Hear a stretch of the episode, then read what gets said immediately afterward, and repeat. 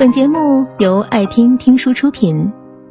如果你想第一时间收听我们的最新节目，请关注微信公众号“爱听听书”，回复“六六六”免费领取小宠物。有个女生留言给我，写了很长的话。她说：“最近我病了，我知道病得很重，在心里。”你知道那种外表看上去鲜亮，心儿已经烂掉的桃吧？那就是我。他说：“前几日你写也曾经想过一了百了，而今我也总想一了百了。”我最近又忙又焦灼，顾上看留言已经是两天后了。虽不能感同身受，可是字句表情，自己也剜心痛。我写了很长的话给他，但他这两天也没再回复，不知道这个晚了点的回复，他看到没有？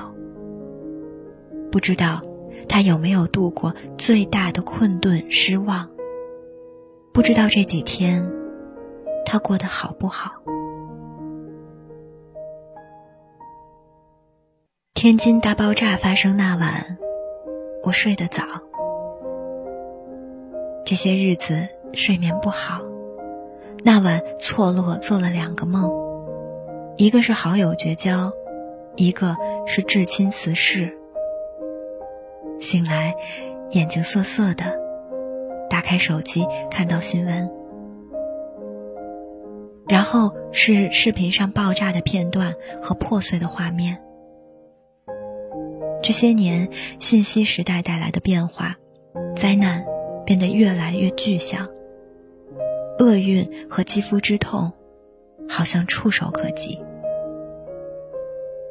当天下午，三里屯发生五十刀伤人事件，人们在网络上晒出死者几天前的结婚照片。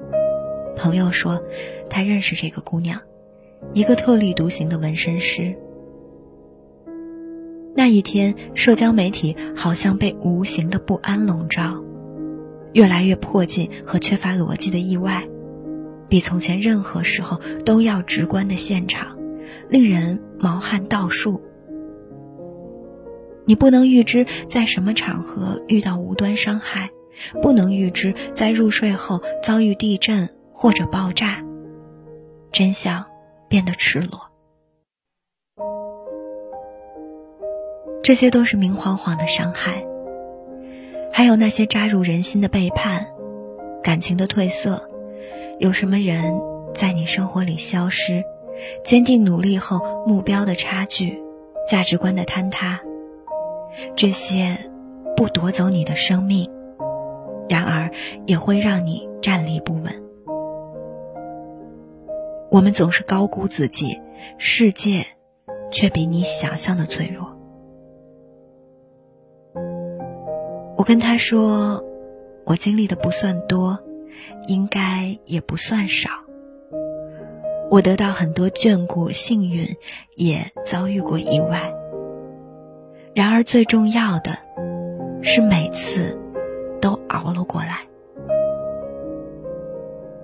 你回头看，最好的部分是坚持下去，劫后余生。然后你自己。要变坚硬。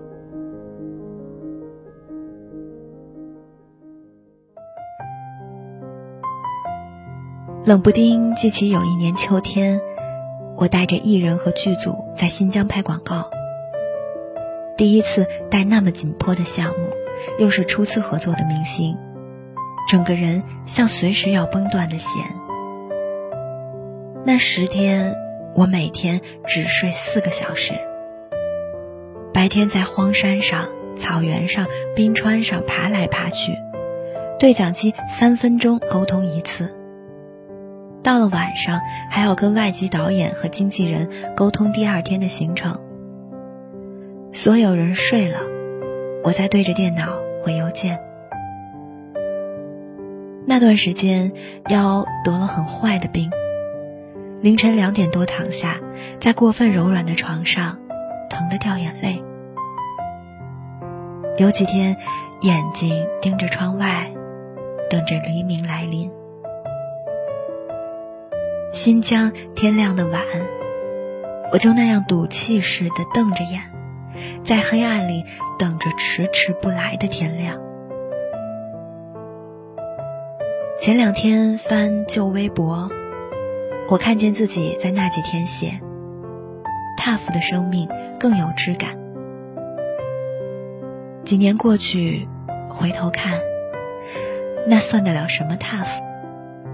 人生的事儿，艰难的多得很，自找的努力与艰辛，都恨不得算幸福。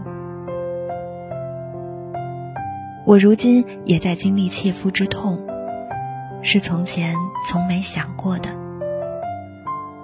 我跟一个好朋友说，最艰难的时候是暴晒那天，我一个人站在西安火车站，逆向迎着茫茫的出站人群往里走。那时候，好像一条尴尬的回溯的鱼。不过。长大了，独立了，才会知道孤独的情非得已，和坚硬的必须。没有人像看上去那么容易，总有比艰难更艰难，然而也总有更明亮的希望。顶过去，你也会明白坚硬的力量。最后，那首歌唱的。也许遥遥，也许微小，然而是人世里存在的，一曲清泉，一抹天亮。本节目到此就结束了，感谢各位的收听和陪伴。更多精彩内容，请关注微信公众号“爱听听书”，回复“六六六”免费领取小宠物。也欢迎你收听今晚的其他栏目，我们明晚见，晚安。